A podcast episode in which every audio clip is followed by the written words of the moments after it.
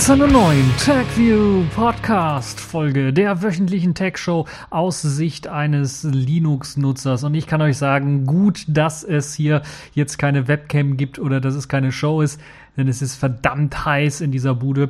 Und ihr wollt mich so jetzt nicht sehen, wie ich hier jetzt rumsitze und das Ganze aufnehme. Äh, ihr könnt euch selber eure Gedanken machen, wie das wohl sein wird. Aber es gab in dieser Woche auch eine ganze Reihe von coolen Themen, äh, die vielleicht euch auch so ein bisschen abkühlen können. Und zwar zum einen hat Google ein riesengroßes Statement ganz zu Anfang der Woche rausgegeben, nämlich aus Google wird nun Alphabet oder Alphabet und was hat das für Auswirkungen auf Google? Nun ja, das schauen wir uns auch ein bisschen was genauer an und da gibt es ein kleines News-Update zum Project ARA. Äh, dann bleiben wir fast bei Google. Es geht wieder um Android und um die Stage Fright Lücke. Nun gibt es ein zweites Problem in Sachen Stage Fright, denn die Patches, die Google für ihre Android-Geräte rausgegeben hat, äh, beinhaltet weitere Lücken. Äh, nicht schön. Dann Schlangenöl-Sabotage von Kaspersky. Ja, was es damit auf sich hat, das wollen wir auch äh, später nochmal genau besprechen. Dann gab es das oder gibt es immer noch das Chaos Communication Camp 2015. Äh, ihr wisst ja, ich nehme normalerweise entweder am Freitag oder am Samstag auf, in dem Fall am Samstag und es läuft, glaube ich, noch zwei, drei Tage. Das heißt, ich habe noch nicht alle Highlights. Das heißt, ich, äh, auch wegen der Hitze natürlich, äh, rechnet damit, dass wahrscheinlich in der nächsten Woche dann die Highlights äh, vom Chaos Communication Camp äh, dann irgendwie von mir zusammengefasst äh, werden, wenn auch die ganzen Videos online gestellt werden, weil äh, ich kann da nicht immer live zuschauen und äh, dahin fahren selber hatte ich äh, jetzt auch keinen Bock. Ähm, dann natürlich die Kategorien in dieser Woche. Haben wir wieder Pfeife der Woche, Prism der Woche, Distro der Woche und Selfish der Woche. Also fast wieder das volle Programm. Trotzdem eine etwas kürzere Folge. Ich will euch nicht zu lange quälen in dieser Hitze. Fangen wir zunächst einmal an mit der Newsmeldung, äh, die eingeschlagen hat wie eine Bombe. Nämlich aus Google wird Alphabet oder Alphabet oder wie auch immer man es aussprechen möchte. Google spaltet sich auf. Ja. Das wurde bekannt gegeben äh, von äh, Larry Page und Sergey Brin, die Gründer von Google, die Chefs von Google, die ähm, vor allen Dingen Larry Page, der einen kleinen Blog-Eintrag gemacht hat und auch eine Webseite abc.xyz äh, ins Leben gerufen hat, wo man die Gründe nochmal nachlesen kann. Google spaltet sich eben auf in verschiedene kleine Tochtergesellschaften und die neue Dachgesellschaft, die wird halt eben die Holding, die neue Holding, wird halt eben Alphabet heißen. Ähm, ist ein kleines Wortspiel aus Alpha, was man aus Softwareversionen kennt, die vor Beta, also noch sehr, äh, ja, sagen wir mal, fragwürdig in Sachen Stabilität und so weiter äh, sind. Ähm, und dem Bet, dem Englischen für Wette. Äh, man kann es natürlich auch als Alphabet sehen und äh, deshalb ist natürlich auch die Internetadresse abc.xyz natürlich schon weise gewählt. Äh, sehr schön ist, glaube ich, dass hier auch in Deutschland eine der Google-Zentralen in der ABC-Straße zu finden ist. Das passt ja dann wieder wie Arsch auf Eimer. Ähm, und ja, das hat natürlich viele große Veränderungen, bringt das mit sich bei dem ehemaligen großen Konzern Google, der jetzt Alphabet heißen wird. Es wird Google allerdings als Namen weiterhin geben. Das heißt, auch die Aktien und so weiter und so fort werden sich erstmal nicht umbenennen. Und es dauert natürlich. Das kann das, man kann das nicht von einem auf den anderen Tag machen, aber man hat jetzt schon mal angekündigt, dass man das machen möchte. Und ich schätze mal so, in ein, zwei Jahren hat man das dann auch geschafft, das komplett alles umzubauen. Google selber bleibt als äh, Namen auch weiterhin natürlich für die Suchmaschine bestehen, weil das halt einfach ein Markenbegriff ist. Außerdem bleibt bei Google, bei Google wird jetzt eine Tochtergesellschaft von Alphabet, äh, bleiben auch die Produkte YouTube, aber auch Android und die Marke Google selber bleibt auch bei, äh, bei äh, dem äh, Tochterunternehmen Google natürlich. Ähm, Larry Page und Sergey Brin werden wechseln von Google, die werden also nicht bei der Google-Tochtergesellschaft mitmachen, sondern werden dann eben zur äh, Mutterkonzern zu Alphabet äh, wechseln und dort die Chefs halt eben werden. Äh, und Sundar Pichai, ich hoffe, ich habe es so richtig ausgesprochen, der wird der neue Senior Vice President äh, nicht nur eben äh, für Android, Chrome und Apps, was er momentan ist, sondern er wird auch der neue Chef von dem Tochterunternehmen Google, wird also dafür komplett zuständig sein. Dann separat, aber weiterhin natürlich unter dem großen Dach von Alphabet äh, selber wird äh, dann werden die Produkte oder Projekte von Google fortgeführt, die zum Beispiel äh, für Home-Automation äh, stehen, Nest, die Nest-Geräte, äh, die ja für die Regulierung der Temperatur beispielsweise in Räumen zuständig ist oder Feueralarmmelder und so weiter und so fort. Äh, das wird in einer eigenständigen Firma aussortiert. Life Science, ähm, die haben eine intelligente Kontaktlinse entwickelt. Das wird eine eigenständige Firma werden. Google Fiber, also der äh, Provider, der Carrier im Grunde von Internet, vom schnellen Internet, ähm, wird eigenständig Calico Google Biotech, also die, alles, was mit äh, Biotech zu tun hat, und auch die Google X Forschungsabteilung werden jetzt eigenständig sein, werden ein eigenes Tochterunternehmen von Alphabet und werden sich wahrscheinlich auch dann umbenennen irgendwie und ähm, werden dann auch an anderen Dingen arbeiten, wie beispielsweise an äh, den Elektroautos, den Elektroautos, die sich autonom steuern lassen. Äh, das wird dann auch in einer eigenständigen Firma passieren. Ja, was hat Google eigentlich dazu bewegt, ähm, sich jetzt aufzuspalten, eine neue äh, Tochtergesellschaft, äh, alles Tochtergesellschaften aufzuteilen und dann eine neue äh, Muttergesellschaft, eine neue Holding zu gründen? Äh, das ist ganz einfach, weil Google halt eben so groß geworden ist und damals auch, als sie angefangen haben und als sie zur Börse gegangen sind, eigentlich als Suchmaschinenbetreiber dort waren und jetzt waren natürlich gerade die Aktionäre so ein bisschen unsicher, was sind sie jetzt eigentlich? Was ist jetzt Google? Google ist so ein Konzern für alles. Und das war halt schwer zu erfassen. Deshalb hat man jetzt äh, vor allen Dingen wegen den Aktien und wegen den Aktionären diesen, ist man diesen Schritt gegangen, das jetzt so aufzuspalten. Und ähm, ja, die Umstrukturierung wird im Laufe des Jahres erfolgen. Das wird sicherlich sehr spannend sein, weil es natürlich dann auch dazu kommen kann, gerade wenn man so eine Umstrukturierung durchführt, dass einige Dinge einfach wegfallen, verschoben werden, eingestellt werden oder ganz äh, verschwinden oder sogar verkauft werden. Und eines dieser Projekte, was jetzt so ein bisschen dann wahrscheinlich in die Kritik geraten wird von einigen, äh, die schon länger darauf warten, ist das Project ARA. Denn das hat ja Google schon äh, länger angekündigt, nachdem sie die Firma aufgekauft haben, die diesen Vorschlag gemacht haben, ein modulares Smartphone, ein vollständiges modulares Smartphone zu bauen. Nachdem Google schon einige gute Ansätze gezeigt hat und schon auch einen ja, lauffähigen Prototypen äh, gezeigt hat, sieht es jetzt so aus, dass das ganze Projekt gefährdet ist, stark gefährdet ist durch diese Umstrukturierung.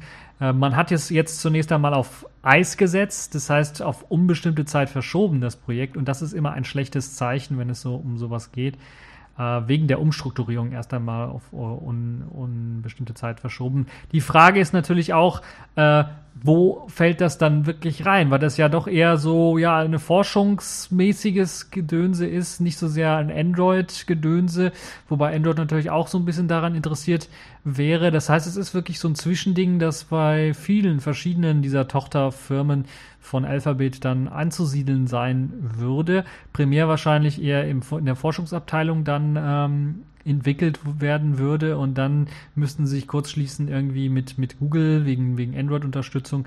Das ist natürlich mh, hm, ein bisschen, es klingt alles das so danach, dass das weit nach hinten verschoben wird oder dass wir das gar nicht mehr sehen werden.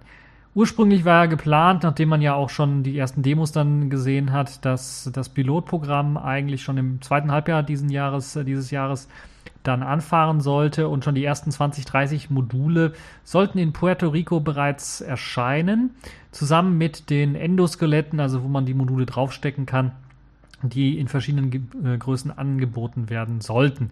Das sollte also bereits schon äh, jetzt in der zweiten Jahreshälfte passieren. Das wird jetzt verschoben. Es wird also so etwas nicht geben. Ich bin mal gespannt, ob äh, das Projekt ARA überhaupt noch eine Zukunft hat.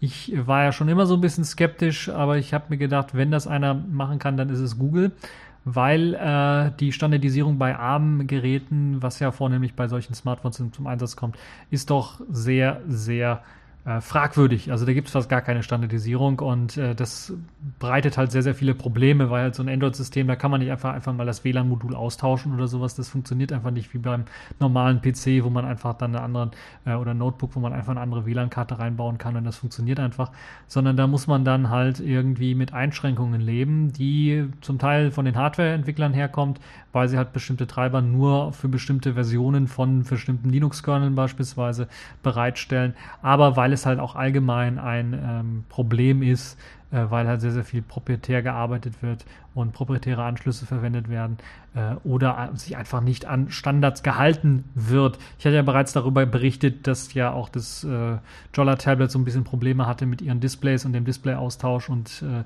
dass da quasi dann Standardports sind, aber die dann nicht benutzt werden von den Herstellern immer äh, oder wenn sie dann benutzt werden, nicht alles unterstützen, was sie eigentlich unterstützen könnten. Und dann mussten, müssen halt solche Adapter gebaut werden oder Notlösungen, damit irgendwie was funktioniert. Das kann natürlich bei einem modularen Smartphone nicht passieren. Das kann nur in der Entwicklungsphase passieren und beim modularen Smartphone dürfte so etwas nicht vorkommen, weil ansonsten mh, hm, ja die ganze Sache in die Hose geht weil da will sicherlich keiner äh, ein Modul extra entwickeln, ein Converter-Modul irgendwie entwickeln, damit äh, WLAN-Karte oder äh, das, die, die neueste Kamera da irgendwie funktioniert.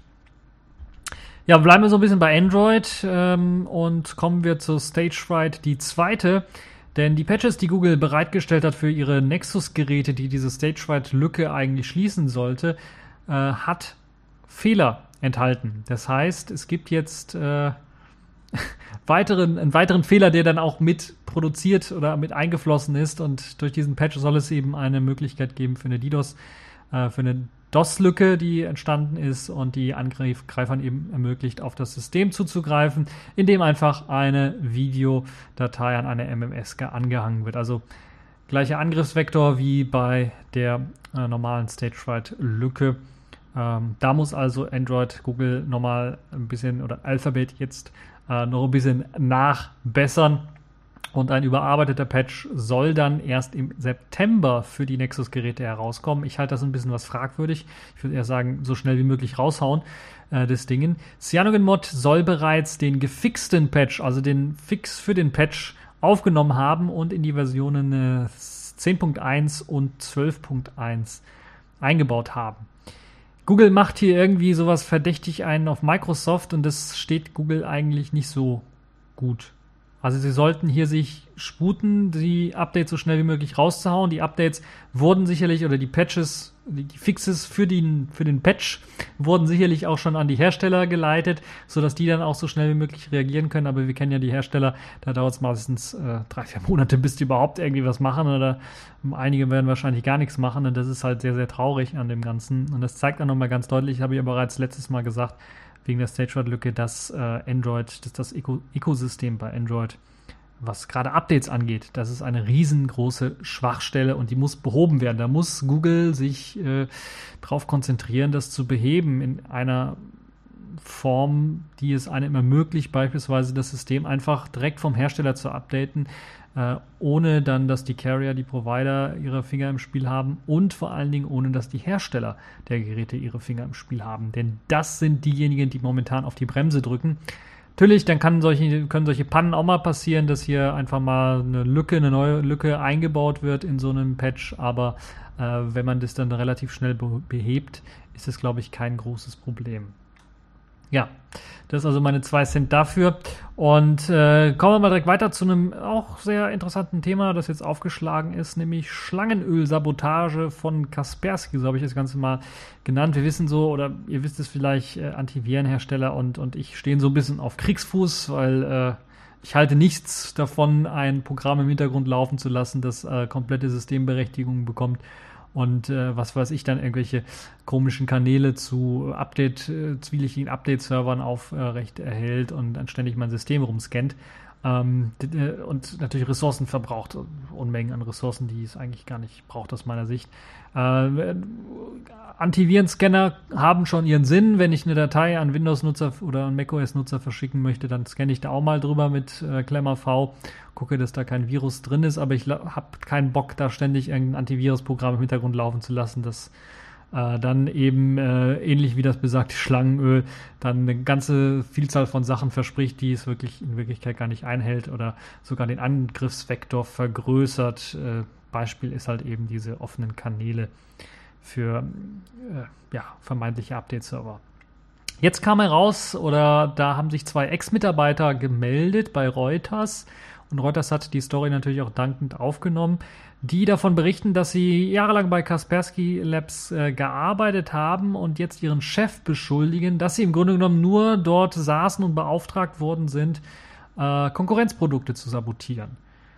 So soll Kaspersky extra Entwickler eingestellt haben, also nicht nur die zwei, sondern noch mehr eingestellt haben, die nichts anderes gemacht haben, als False Positive Meldungen bei anderen Antivirenprogrammen auszulösen. Äh, False Positive Meldungen für die Leute, die das Englische nicht so mächtig sind. Das heißt im Grunde genommen, da wurden einfach falsche Dateien als Virus erkannt. Und das geht ja dadurch, dass die Virengeschichten doch relativ schnell sind und durch die Signaturen funktionieren recht einfach. Da muss einer oder müssen einfach nur genug Leute melden, dass hier eine Datei XYZ ein Virus ist und wenn die äh, Hersteller getäuscht werden können, dann nehmen sie diese Signatur für die Datei dann auch auf und melden sie dann, wenn das Antivirenprogramm läuft, natürlich durch das automatische Update im Hintergrund der Signaturen, dann, dass diese Datei ein Virus sei. In Wirklichkeit ist es eine ganz harmlose Datei, ein Treiber oder was auch immer äh, für, für Drucker oder sowas. Ja, und solche False Positive Meldungen sollen halt eben, sind ja mm, meines Wissens nach auch damals noch äh, unter Windows XP Zeiten, wo ich halt noch Windows XP mal genutzt habe, nicht äh, seltenes, sondern tauchten da auch schon auf.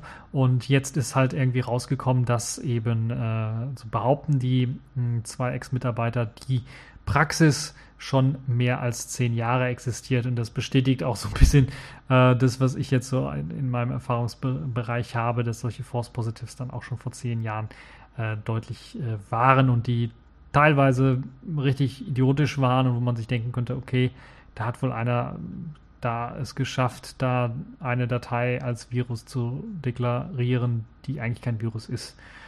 Äh, als äh, Grund nennen die Mitarbeiter natürlich, dass sich der Chef, also der Herr Kaspersky selber sehr stark darüber aufgeregt habe, dass eben die anderen Konkurrenzprodukte alle nur ihr Produkt äh, kopieren und keine richtige eigene Arbeit leisten. Und äh, deshalb muss man denen mal einen Denkzettel verpassen.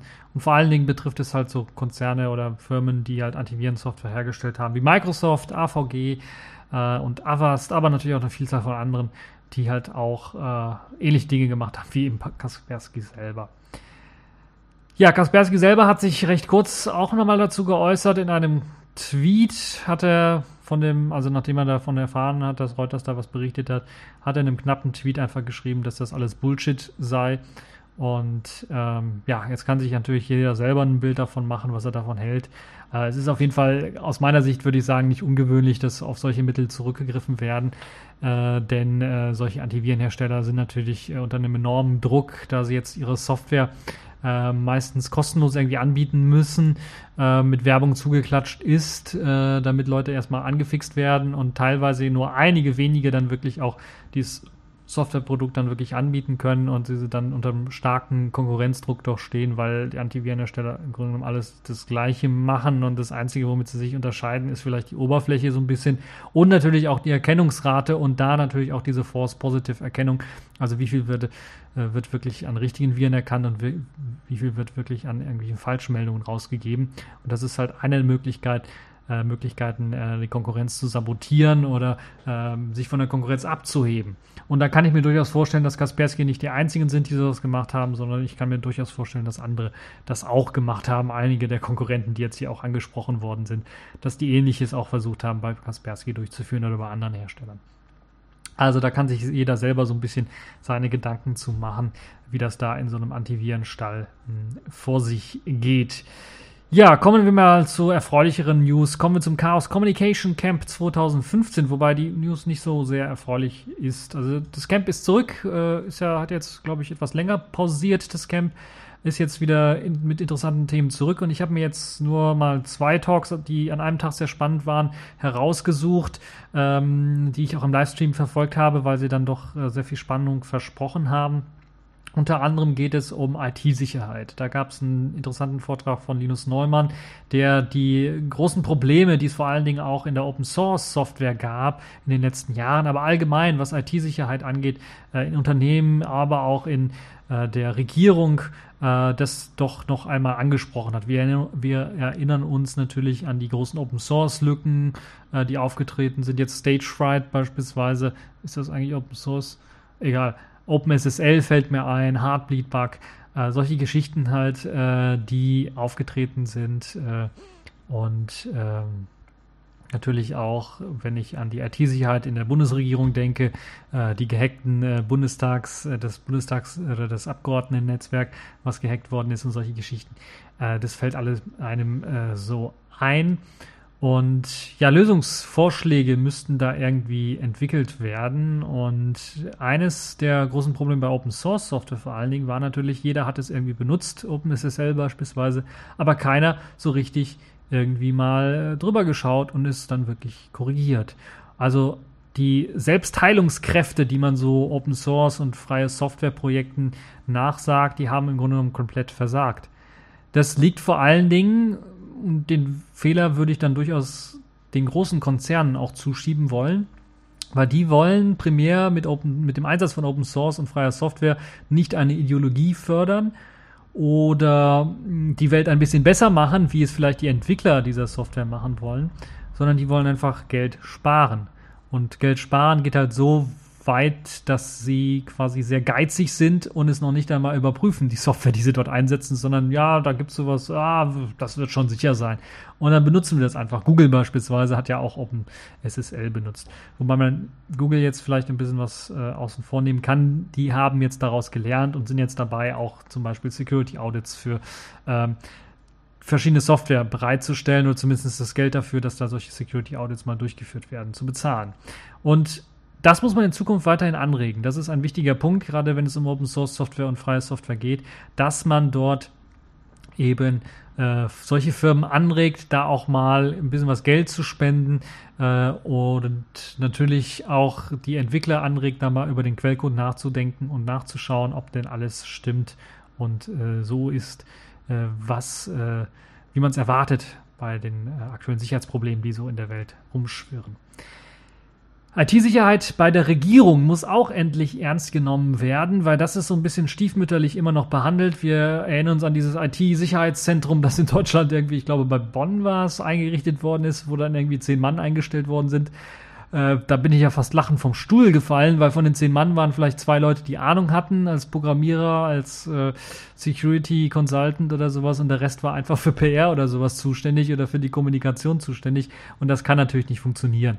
Das BSI ist, glaube ich, äh, da können wir uns alle darauf einigen, die geeignetste Stelle dafür. Die haben Kompetenz im Haus, zumindest haben sie es in der Vergangenheit mal hier und da bewiesen und sie müssten eigentlich gestärkt werden. Das Bundesamt für Sicherheit in der Informationstechnik existiert ja auch schon etwas länger als zum Beispiel das Cyberabwehrzentrum und hat auch den richtigen Namen aus meiner Sicht, weil es eben äh, nicht um Cyber, Cyber ist 90er äh, geht, sondern es geht wirklich um Informationstechnik allgemein und um die Sicherheit der Informationstechnik.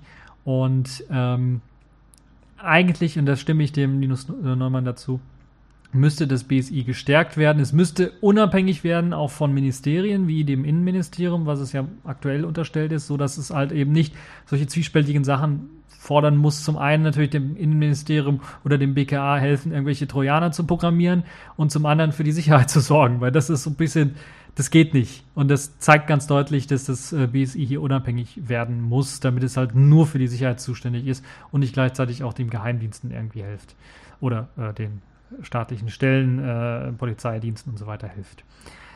Es muss strenger vorgegangen werden, auch gegen Leute und Organisationen, die Zero Days entdecken und diese einfach nicht freigeben wollen. Da gibt es halt dieses Beispiel auf einer französischen Konferenz, glaube ich, war es, äh, dass da einige da einen Zero Day Exploit vorgestellt haben, gezeigt haben, wie der so ungefähr, äh, wie man das ausnutzen kann und dann den Fix einfach nicht offenlegen oder in seiner Vollständigkeit zeigen wollten, wie sie es gemacht haben.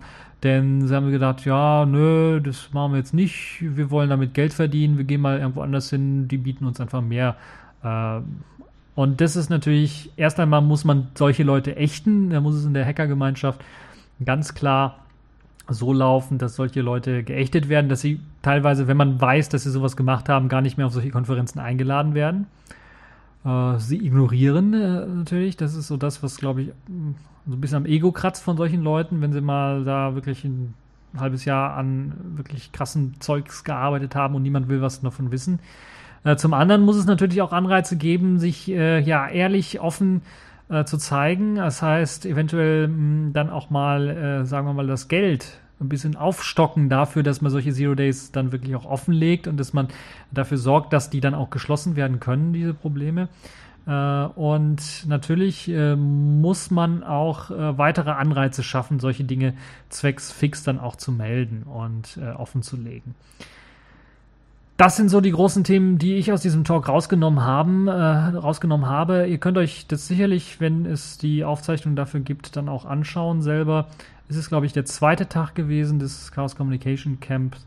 Äh, da solltet ihr einfach mal äh, vorbeischauen, äh, den Talk von Linus äh, Neumann einfach mal nochmal Revue passieren lassen. Dann gab es gleich anschließend einen interessanten Talk von Thorsten Schröder der so ein bisschen dran angeknüpft hat und dann einen Vortrag quasi auch doch darüber geführt hat, wie es eigentlich mit der ja, Hacker-Lizenz schlechthin, der GPL, so bestellt ist und hat die dann doch sehr stark kritisiert und Verbesserungen gefordert. Insbesondere, weil es, äh, ähm, weil es ermöglichen möchte, dass Entwickler ihren Code so verteilen können, dass einige den Code nicht einsetzen dürfen. Er denkt da zum Beispiel an das Militär, weil niemand möchte irgendwie dass sein Code dafür verwendet wird, mit Drohnen irgendwelche Unschuldigen oder mutmaßlichen Leute irgendwie, mutmaßliche Terroristen abzuschießen. Das ist nicht sehr schön. Richard Stallman, äh, der Erfinder der GPL, lehnt solche Forderungen bisher immer sehr vehement und stark ab. Thorsten Schröder hat dann dem Ganzen natürlich dem äh, Richard Stallman so entgegnet, dass Stallman im Grunde genommen die Freiheit, äh, ich, oder ich zitiere es am besten mal, Stallman schränkt die Freiheiten der Entwickler beim Einschränken von Freiheiten ein. Das ist natürlich schon ein äh, Satz, den man sich auf der Zunge zergehen lassen muss. Äh, die Freiheit der Entwickler beim Einschränken von Freiheiten wird eingeschränkt. Hat er natürlich recht. Es ist halt so, dass äh, natürlich äh, die Freiheit da an eine Grenze stößt. Man kann also die GPL nicht weiter für die Nutzer der Software oder für die Leute, die den Code weiterverwenden wollen, weiter einschränken, sondern wird ja immer unter der gleichen Lizenz weitergegeben. Das heißt, dieselben Freiheiten bleiben erhalten. Das hat natürlich seinen Sinn, weil wenn man die Freiheiten einschränken könnte, dann könnte natürlich äh, eine Weitergabe unter gleichen Lizenz, äh, gleiche Lizenzbedingungen oder eine Weitergabe allgemein untersagt werden und solche Geschichten halt. Nun ist natürlich die Frage, könnte man nicht irgendeine Klausel einbauen, die beispielsweise die militärische Nutzung, die Überwachungsindustrie-Nutzung einfach ausschließt? Aber wenn man dann damit anfängt, wo ist dann die Grenze? Das haben auch die Leute, die sich den Vortrag angehört haben, dann relativ schnell bemerkt und die Frage auch gestellt, was passiert denn eigentlich, wenn man äh, irgendwie Leute einfach diskriminiert wegen ihres Geschlechts, ihrer Sexualität, Hautfarbe oder sonstiger Sachen und ihnen quasi untersagt, den Code zu nutzen. Äh, bestes krasses Beispiel ist, ja, hier, ich schreibe einen Code und äh, den dürfen nur Männer benutzen und nicht Frauen. Das war, glaube ich, eine der Fragen, die in dem Talk äh, auch für ein bisschen was Gelächter gesorgt haben, weil es natürlich vollkommen abwegig ist, gerade in der Hackergemeinde daran zu denken. Aber äh, ist natürlich ist auch eine Einschränkungsmöglichkeit äh, die es dort gibt und die ähnlich funktioniert wie eben diese Einschränkungsmöglichkeit Militär- und Überwachungsindustrie. Ist natürlich auf einem ganz anderen Level angesiedelt, was jetzt äh, kulturell die ganze Geschichte angeht, aber ist äh, technisch gesehen äh, durchaus auf der gleichen Ebene anzusiedeln. Und die Frage konnte also irgendwie endgültig in diesem Talk nicht geklärt werden und ich muss ganz persönlich sagen, ich halte es eher wie Richard Stallman und würde die GPL eigentlich so lassen, wie sie jetzt ist, was jetzt zumindest diese Sachen angeht. In Zukunft kann man, weiß man nicht, was die, äh, die Industrie wieder für komische Sachen ausdenkt. Äh, wir haben das ja mit den Patenten gehabt, die auf einmal gegen freie Software verwendet äh, werden und die die GPL V3 nötig gemacht haben. Äh, ich kann also nicht ausschließen, dass es wahrscheinlich eine GPL V4 in einer verbesserten Form oder angepassten Form dann geben werden wird. Aber momentan sehe ich jetzt, was, was diesen Vorschlag angeht, ähm, kein, keine Möglichkeit, das durchzusetzen. Das, was man machen muss, ist die Benutzung von freier Software für militärische Zwecke in schärfster Form zu kritisieren, zu ächten und ja, mehr kann man eigentlich gar nicht machen. Also man kann einfach nur dagegen protestieren, dass sowas eingesetzt wird äh, und man kann, also ich kann mir nicht vorstellen, dass man die bestimmte, eine bestimmte Nutzung der Software dann, äh, gegen eine bestimmte Nutzung der Software dann vorgehen kann mit anderen Mitteln außer eben der Ächtung. Weil das ist eben die Krux mit der Freiheit, weil ansonsten ist die Freiheit nicht mehr da gegeben, weil sonst hat man eine Einschränkung. Eine Einschränkung bedeutet immer, ja, da ist eine Grenze für die Freiheit. Wir wissen natürlich, die Freiheit immer, äh, hat immer Grenzen. Die Freiheit geht halt nur so weit, bis die Freiheit jemand anderes äh, angetastet wird. So könnte man das äh, vielleicht kurz und knackig formulieren. Mhm.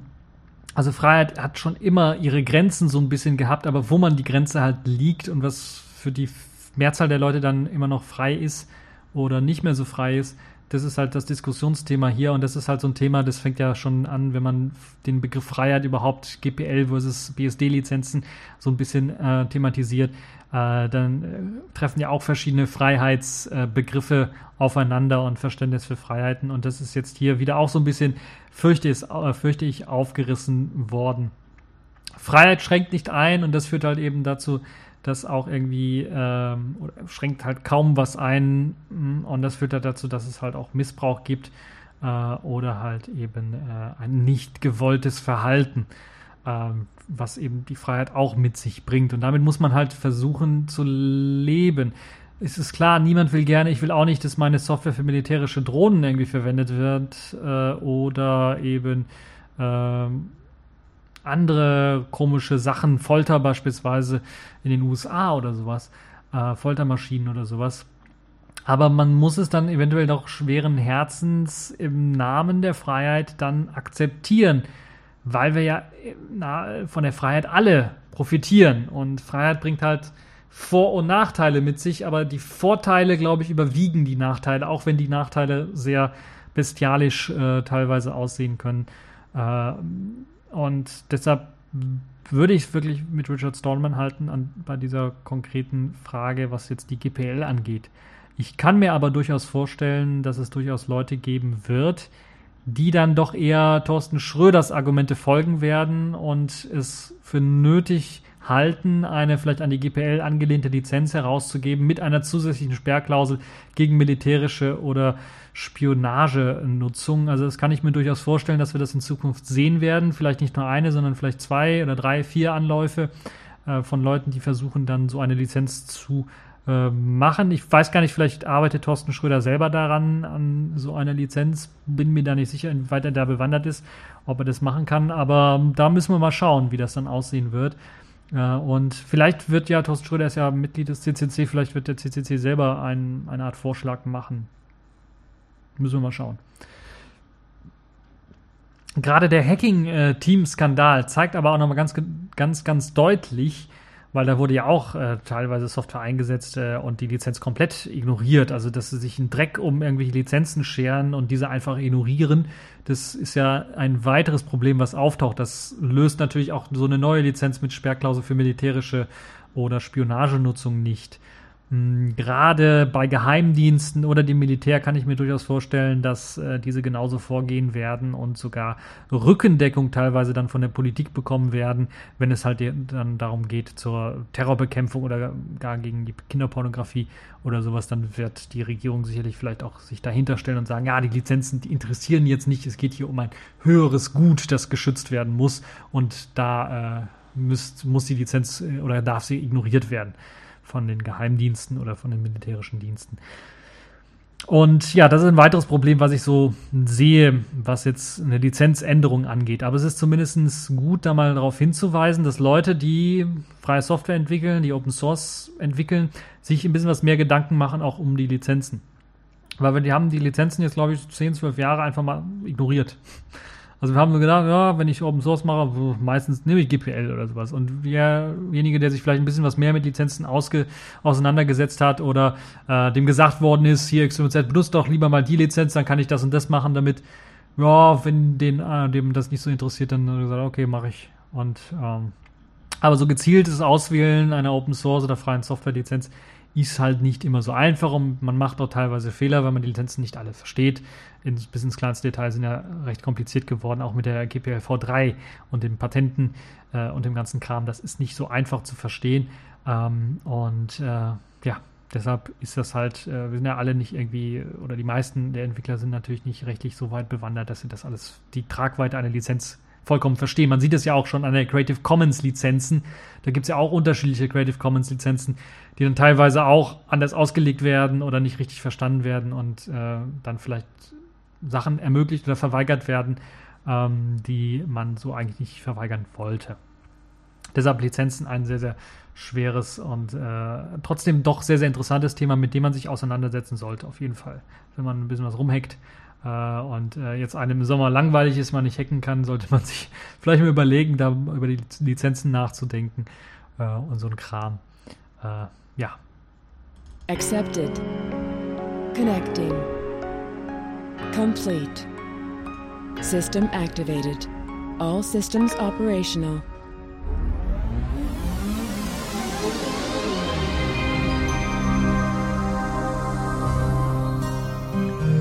Ja, kommen wir zu den Kategorien in dieser Woche. Und da fangen wir direkt an mit der Pfeife der Woche. Das ist wieder Microsoft und äh, Windows 10 geworden. Denn wie ich es äh, quasi schon äh, fast prophetisch vorausgesagt habe, nachdem ich gelesen habe, dass Windows 10 Home Edition äh, eine Zwangs-Update-Funktion haben wird, habe ich ja schon gesagt, Microsoft, ihr müsst dann die Updates richtig machen und dürft dann nicht solche schludrige Arbeit leisten, wie ihr es zu Zeiten von, ja, im Grunde genommen schon immer gemacht habt. Aber was habe ich mir da großartig äh, gedacht? Ich habe eigentlich schon damit gerechnet, dass Microsoft verkackt. Und ja, jetzt ist Windows 10 gerade mal ein paar Wochen draußen und einige Leute haben äh, auch die Home Edition, kriegen die Zwangsupdates und schon hat Microsoft die Updates verhaus, verhauen, verhunzt äh, denn es gibt eben das neue Zwangsupdate von Windows 10, das bereits für Probleme sorgt. So steckt bei einigen Usern ein Update in der Dauerinstallationsschleife, weil halt eben dieses Zwangsupdate diese Updates immer runterladen möchte und direkt installieren möchte.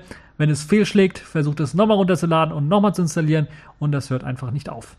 Der Anwender hat, Anwender hat also keine, keinerlei Möglichkeiten, aus dieser Update-Schleife eigentlich herauszugehen, weil er dieses automatische Update nicht abschalten kann.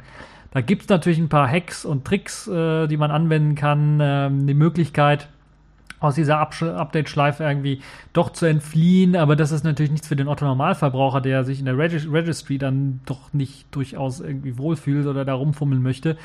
Äh, es wird halt immer wieder versucht, das Update zu installieren und das schlägt fehl. Und um das zu lösen, kann man das Update auch manuell runterladen und dann installieren manuell. Dann soll das Problem gelöst werden. Dafür müssten die Nutzer aber erst mal natürlich die paar bestimmte Reg Registry-Einträge löschen und äh, dann wäre das erst möglich.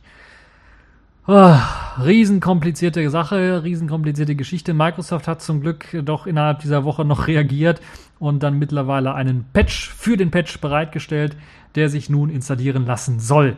Also der Patch für den Patch soll die Update-Schleife beseitigen und soll dann wirklich den eigentlichen Patch, der da drin steckt, dann auch ermöglichen. Äh, warum es nicht funktioniert hat, es geht irgendwie wahrscheinlich um irgendwelche also so wie ich es gelesen habe, um irgendwelche Accounts, die nicht benutzt werden, die angelegt sind, die leer sind und nicht benutzt werden und sowas. Und da hat sich das Update irgendwie verschluckt und hm, ja, irgendwie so. Ich habe es ganz genau, muss ich ganz ehrlich sagen, nicht verfolgt. Ich habe nur gesehen und dachte mir, ich will eigentlich gar nicht mehr weiterlesen, weil genau das habe ich befürchtet, wenn Microsoft Zwangsupdate einbaut, dann wird es nicht lange dauern, bis die halt komplett fehlschlagen. In dem Fall war es halt nicht allzu tragisch, weil es innerhalb von einer Woche gefixt worden ist, aber stellt euch mal vor, ein größeres Update und äh, da wird ständig irgendwie was aus dem Internet runtergesaugt. Äh, eigentlich natürlich hier im, Zeiten, im, im, Zeitalter des DSLs ist das und der Flatrates nicht so tragisch, aber wenn das irgendwo in einem anderen Land passiert, was äh, keine dauerhafte Internetverbindung hat, wo man wirklich noch bezahlen muss fürs Internet, ist das doch schon ein bisschen was kostspieliger und äh, sorgt natürlich dann auch für Kopfzerbrechen der Nutzer. Und ja, das ist also die Pfeife der Woche Microsoft und Windows 10. Ich glaube, Windows 10 haben wir letztes Mal schon als Pfeife der Woche. Das kommt, glaube ich, jetzt mal öfters. Kommen wir zum Prism der Woche. Hatten wir ja lange nicht mehr. USA gegen Herausgabe der Selektorenliste, hieß es bisher immer von der Bundes Bundesregierung. Äh, Bimbis-Regierung, ja. Äh, den alten Kohl mal rauspacken. Ähm, und jetzt kam raus, die USA, die Regierung der USA ist eigentlich gar nicht gegen die Herausgabe der Sektor Selektorenliste. Die Regierung hat ja bisher immer behauptet, dass die USA eben äh, gegen diese Herausgabe der Selektorenliste der NSA an den BND, der eben dann die Überwachung für die NSA durchgeführt hat, äh, war. Nun kam heraus, dass das gar nicht stimmt. Jedenfalls hat das ein Mitarbeiter von Obama in der Zeit gesagt. Zeit kennt ihr? Magazin, Zeitschrift? Nee, Zeitung. Äh, hat das äh, der, im, im Interview der Zeit gesagt. Man habe zwar als Regierung Bedenken geäußert, aber grundsätzlich nichts untersagt. Das ist doch mal ein starkes Stück. Das heißt, wir werden von unserer eigenen Regierung von vorne bis hinten belogen. Der NS und der NSA-Untersuchungsausschuss wird hier von der Regierung hinter die Fichte geführt. Wir müssen uns mal vorstellen, die, der Untersuchungsausschuss ist eigentlich dafür da, eine Untersuchung durchzuführen. Und die Bundesregierung ist dafür da, die Untersuchung zu boykottieren mit allen möglichen Mitteln, die es nur gibt. Das kann doch wohl in einer Demokratie, Demokratie nicht der Fall sein. Es darf doch einfach nicht sein. Da wurde ja jetzt dieser Vorschlag gemacht, irgendeinen dritten Anbieter einen dritten dann einzuschalten, einen ehemaligen Bundesrichter oder irgendwas einzuschalten, der sich dann die Liste anschauen soll und dann, er darf den Inhalt nicht sagen, aber seinen Eindruck darf er dann schildern, den, den NSA-Untersuchungsausschuss. Ihr wollt mich doch wohl verarschen, oder? Das ist ja wohl eine Luftnummer von vorne bis hinten. Vor allen Dingen schafft der eine Typ es doch nicht, diese Millionen von, was, wie viel sind das? Zehntausende von, von, von äh, Listen da durchzugehen und dann, die dann zu erfassen. Er müsste erstmal einen finden, der erstmal die rechtliche Einschätzung machen kann, der die technische Einschätzung machen kann und der die weiteren Daten, die dort zu sehen sind, dann auch richtig einschätzen kann. Das, so einen Menschen wird man wahrscheinlich nicht finden. Da muss es mehrere Leute geben, die darüber schauen und die dann äh, aus verschiedenen Blickwinkeln darüber schauen und dann ihren eigentlichen technischen, äh, ihren Sachverstand dort dann eigentlich einbringen können, um diese Liste dann besser untersuchen zu können. Und wir müssen auch langsam fragen, warum? Warum lügt uns unsere Regierung dort in diesem Punkt an? Was haben die eigentlich zu verbergen? Warum haben die die Hose, warum haben die so viel Schiss? Warum haben die Hose voll? Warum haben die so viel Schiss, diese Liste zu veröffentlichen? Haben die vielleicht mitgearbeitet? Haben die die Liste wirklich gewusst, was dort drin steht?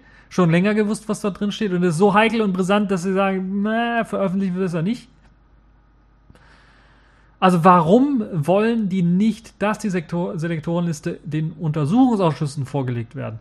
Also denen muss es doch vorgelegt werden. Natürlich es besteht immer die Gefahr, dass es an die Öffentlichkeit kommt. Aber ich finde, die Untersuchung in dem Fall ist wichtiger als die Gefahr, dass es irgendwie an die Öffentlichkeit gerät. Was hat unsere Regierung eigentlich da zu verbergen? Das müssen wir uns alle mal fragen. Und bei der nächsten Wahl sollten wir auch mal daran denken, dass die Regierung uns quasi ins Gesicht lügt mit mehreren äh, Dingen, nicht so, wie man das vorher gekannt hat, bei unwichtigen Sachen oder sowas oder vermeintlich unwichtigen Sachen, sondern jetzt wirklich bei auch wichtigen Dingen, die wie das Aus Aushorchen der gesamten Bevölkerung oder Teile der Wirtschaft, deinem Arbeitgeber. Solche Geschichten. Warum lügt die Regierung? Und dann sollten wir bei der nächsten Wahl uns genau überlegen, welche Partei wir da wählen wollen, die so etwas nicht macht. Oder von der wir glauben, dass sie das nicht machen, wert. Nun ja, das also dazu, also ich, ich weiß gar nicht, das ist, ich verstehe auch gar nicht, warum es dazu keine Sondersendungen gibt im, im Fernsehen, warum sich da keine Sau für interessiert. Warum ich jetzt als einziger dann das normal irgendwie hier betonen muss, dass es sowas gibt. Ich finde das ein Riesenskandal. Die Regierung redet die ganze, das gibt's doch eigentlich nicht. Die redet die ganze Zeit davon, die USA, die verbieten uns das rauszugeben und die USA ja, ne, wir haben überhaupt nichts verboten. Und in Wirklichkeit versuchen die da irgendwie die Liste im Geheimen zu halten, weil sie wahrscheinlich selber Dreck am Stecken haben. Und das kann wirklich nicht angehen. Also solche Regierung muss aus dem Amt gejagt werden. Das kann doch wirklich nicht sein. Solche Knallköpfe da an der Regierung haben. Ich weiß, wir hatten schon immer Knallköpfe. Wenn wir vor 20 Jahren mit jemandem gesprochen haben, hat er gesagt, was für Idioten da an der Spitze der Macht. Aber äh, wir sind diejenigen, die denen die Macht verleihen. Das heißt, wir können denen auch die Macht wieder wegnehmen. Das dürfen wir nicht vergessen. Deshalb stellt euch nochmal die Frage ganz zum Schluss, was hat unsere Regierung eigentlich zu verbergen? Warum haben die so viel Schiss davor, diese Liste rauszugeben? Staatswohl, Krach mit der USA, die nicht gesagt haben, ihr dürft das nicht rausgeben, sondern nur Bedenken geäußert haben. Ah, das sieht ein bisschen schlecht aus. Natürlich kann auch sein, dass die USA lügt und sagt, ja, wir haben da nur Bedenken geäußert, aber in Wirklichkeit hat dann da mit der Knarre einfach auf, auf die Bundesregierung gezeigt und gesagt, ja, wenn ihr die Liste rausgibt, dann ist hier Ende Gelände mit Geheimdienstaustausch. Alles möglich, kann ich mir durchaus vorstellen. Diese Wildwest-Manieren äh, kennt man ja von den USA weithin. Und ja, ähm, naja, trotzdem, denkt mal daran. Und schaut es auf jeden Fall mal an und, und werdet mal laut, werdet mal laut, was das angeht, weil das ist, ähm, aus meiner Sicht ist das viel zu schnell unter den Teppich gekehrt worden, von auch von den herkömmlichen Medien, auf die anscheinend auch kein Verlass mehr ist, was solche Themen angeht, die äh, da irgendwie vielleicht auch mit in der Suppe im Boot sitzen. Nun ja. Äh, kommen wir zum Distro der Woche. Ein bisschen andere Thema, Themen, worum wir nicht so aufregen müssen.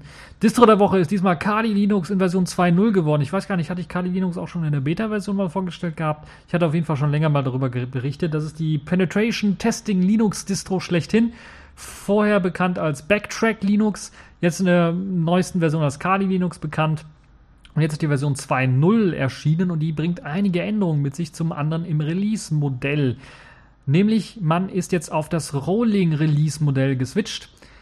Das heißt, es wird regelmäßige Updates geben, vor allen Dingen auch von den Penetration-Testing-Tools, die mitgeliefert werden. Dafür gibt es allerdings einige kleine Einschränkungen. Zum Beispiel wurde die Pro-Variante von Metasploit aufgegeben und äh, nur die offene Version wird jetzt angeboten, mitgeliefert und die müsst ihr dann noch selber irgendwie konfigurieren und mit Signaturen und äh, Kram alles dann einrichten. Dann gibt es eine Anleitung auf der Webseite, könnt ihr das machen, wenn ihr Metasploit einsetzen wollt.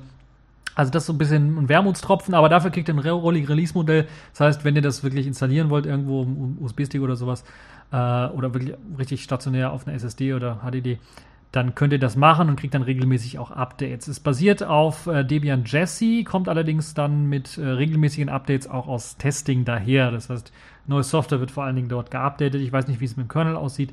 Das steht dort leider in der Release-Ankündigung noch nicht. Da müssen wir schauen, wie sich das dann weiterentwickeln wird. Angeboten werden eine ganze Reihe an Versionen mit verschiedenen Desktops. Einmal KDE Plasma, XFCE, GNOME 3, E17, LXDE, Mate und auch iFreeVM stehen bereit als verschiedene eben Desktop-Varianten. Da könnt ihr euch als ISOs dort einfach äh, runterladen. Kali Linux gibt es auch für ARM-Geräte, also falls ihr einen Raspberry Pi 2 habt und den irgendwie für Penetration Testing benutzen wollt, natürlich nur im eigenen Netzwerk bitte, dann äh, könnt ihr das natürlich auch mit Kali Linux 2.0 machen. Es gibt ein nettes Release-Video, da kann man sich das Ganze auch anschauen, wie das ungefähr so aussieht. Dort wird die GNOME-Variante, die GNOME 3-Variante vorgestellt, die man auch eigens getuned hat und sehr stark angepasst hat. Insgesamt sehen die Desktops sich alle ähnlich, außer KDE Plasma sind alle, glaube ich, etwa gleich konfiguriert. Also links haben sie dann eine kleine Dock-ähnliche Tool-Leiste, oben eine Leiste und je nachdem, wenn man XFCE oder sowas äh, verwendet, dann unten noch eine Leiste. Äh, sind sich also relativ ähnlich, was das angeht. Und äh, die, äh, das Release-Video, wie gesagt, zeigt die GNOME 3-Variante, die eigens angepasst worden ist. Also da wird jetzt kein Vanilla GNOME 3 Shell laufen, sondern da ist ein angepasstes Theme. Äh, viele weitere Erweiterungen sind mit äh, an Bord. Es gibt ein direkt ein Screencasting-Tool, das da als Erweiterung mit installiert ist. Äh, das Dock wird standardmäßig immer angezeigt, genauso wie die virtuellen Arbeitsflächen, die auch äh, fest eingestellt sind und nicht dynamisch wachsend sind. Äh, und eine Vielzahl von weiteren Tweaks und Tuning-Maßnahmen hat man dort vorgenommen. Sieht auch wunderbar aus. Man hat da ein nettes Theme für verwendet, das dann einen interessanten Look aufzeigt. Das also Kali Linux 2.0, die Distro in dieser Woche, kann ich euch nur empfehlen. Äh, da Debian basieren sicherlich dann auch mit Hand, ein, zwei Handgriffen auch zu einer normalen ja, Home-Distro umgebaut, gerade durch das eben äh, Rolling-Modell, vielleicht für den einen oder anderen durchaus interessant, der vielleicht mal ein gut vorkonfiguriertes Debian mit einem GNOME 3 Desktop haben möchte. Oder halt vielleicht auch mal E17 oder sowas antesten möchte auf Debian Jesse Basis, der kann sich das dann dort auch genauer anschauen. Äh, so, dann kommen wir jetzt schon zum letzten Thema in dieser Woche. Das ist äh, das Sailfish der Woche. Äh, so sieht die Verpackung des Tablets aus und das steckt drinnen. Äh, Jolla hat jetzt auf seinem Blog einmal gezeigt, wie die Verpackung des Jolla Tablets aussieht und oh Wunder, wie könnte man das anders erwarten? Es sieht aus wie eine große Phone-Verpackung. Das heißt, man hat äh, im Grunde genommen die, das gleiche, also eins zu eins das gleiche Verpackungsmaterial und äh, das gleiche Design verwendet wie beim Jolla Phone. Äh, ich hoffe, dass der Quellcode, der ja auf der Verpackung aufgedruckt ist, QML-Quellcode, dass der vielleicht ein bisschen was aktueller ist, dass er also nicht mehr den Selfish 1.0-Code äh, darstellt, sondern den Selfish OS 2.0-Code ein bisschen darstellt. Das wäre ist ein nettes Gimmick. Äh, da kann man also Quellcode ein bisschen lesen auf der Verpackung. Ansonsten auch wieder ähm, das Selfish OS-Logo in äh, Türkis, was man dann in einem kleinen Loch sieht und wenn man das drückt, dann öffnet man die Verpackung im Grunde und schiebt man im Grunde genommen die Verpackung auf. Ansonsten kann man auch das Tablet sehen mit seinem äh, mit einer Sicherheitsfolie und dem großen Intel Inside Logo, das hoffentlich nur auf der Folie aufgedruckt ist, weil das ja ja, es muss nur auf der Folie aufgedruckt sein, weil das der vordere Teil ähm, des Tablets ist, was hier abgebildet ist. Ihr könnt euch das ganz genau anschauen in der Verpackung. Ansonsten gibt es auch noch ähm, den Inhalt der Verpackung, aber sowas steckt drinnen. Äh, wo ist es? Der Artikel ist ein bisschen seltsam aufgebaut, weil es geht auch um Zubehör, was also man für das Tablet noch alles kaufen kann. Da gibt es verschiedene Cases, die man auch zum Aufstellen des Tablets benutzen kann, aber auch eine Tasche, wo man das ganze Tablet reinpacken kann beispielsweise. Äh, und dass man auch dann flexibler benutzen kann zum Aufstellen beispielsweise. Äh, es gibt zum Beispiel auch einen Screen Protector zu kaufen. Es gibt ein Dual USB 3.0 Charging äh, Travel EU Plug und eine Powerbank mit 9000 mAh Kapazität, die man sich dann auch noch als Accessoire für das Jolla Tablet besorgen kann. Ansonsten steckt im äh, Jolla ähm, in der Salesbox selber äh, dann eine Jolla Tablet in dem, ja, in dem äh, ja, Protective Sleeve nennt sich das hier auf Englisch. Ich weiß gar nicht, wie es auf Deutsch heißt, in dem gesicherten, also mit diesen Sicherheitsfolien, die man so kennt, damit es nicht kaputt geht. äh, ein, ein kleines eine User Guide, Guideline steht äh, da drin, die Garantie äh, und eine kleine Schnellanleitung ist drin. Äh, zwei Jolla Stickers sind mit dabei. Einmal ein Aloe ähm, in der Farbe Aloe, so türkis, türkisblau. Für die Leute, die nicht wissen, was wie die, wie die ich habe letztens eine geile Grafik gesehen. Männer kennen, glaube ich, wie waren es, 5, 6, 7 verschiedene Farben und Frauen kennen 70 verschiedene Farben. Ähm, deshalb mal auf männlich quasi, äh, das ist so blau, grün, türkis, wenn ihr wisst, was türkis ist. Also blau-grün, so eine Mischung. Das ist Aloe und Black, äh, schwarz, äh, glaube ich, brauche ich nicht erklären. Und ein USB-Kabel ist damit dabei. Äh, für die aufmerksamen Zuhörer, die jetzt diesen längeren, doch durch ein, zwei Nebensätze gespalteten Satz äh, mitverfolgt haben, es gibt kein Ladegerät. Es gibt zwar ein USB-Kabel und mit dem USB-Kabel kann man das natürlich am Rechner anschließen, dann wird es auch aufgeladen, aber es gibt keinen extra äh, Ladedongel, den man einfach für die Steckdose reinpacken kann. Hat zwei Gründe. Zum einen sagt Jolla hier natürlich, sie wollen, äh, sagen sie direkt, aber sie wollen natürlich die Umwelt schonen und wollen natürlich äh, hier bewusst äh, nicht nochmal sowas ausliefern, was sowieso jeder im Haushalt hat, der ein Smartphone hat äh, oder ein anderes Tablet oder sowas. Kann ich verstehen. Zum einen wollen sie natürlich auch ein bisschen Kosten sparen, muss man ganz deutlich sagen, weil sie verkaufen das Tablet weltweit. Und wir wissen ja, wir haben leider keinen weltweit gleichen Standard, sondern wir haben da unterschiedliche verschiedene Standards für diese Plug-Dinger. Und ja, das ist halt eben das, äh, was so ein bisschen nervig ist.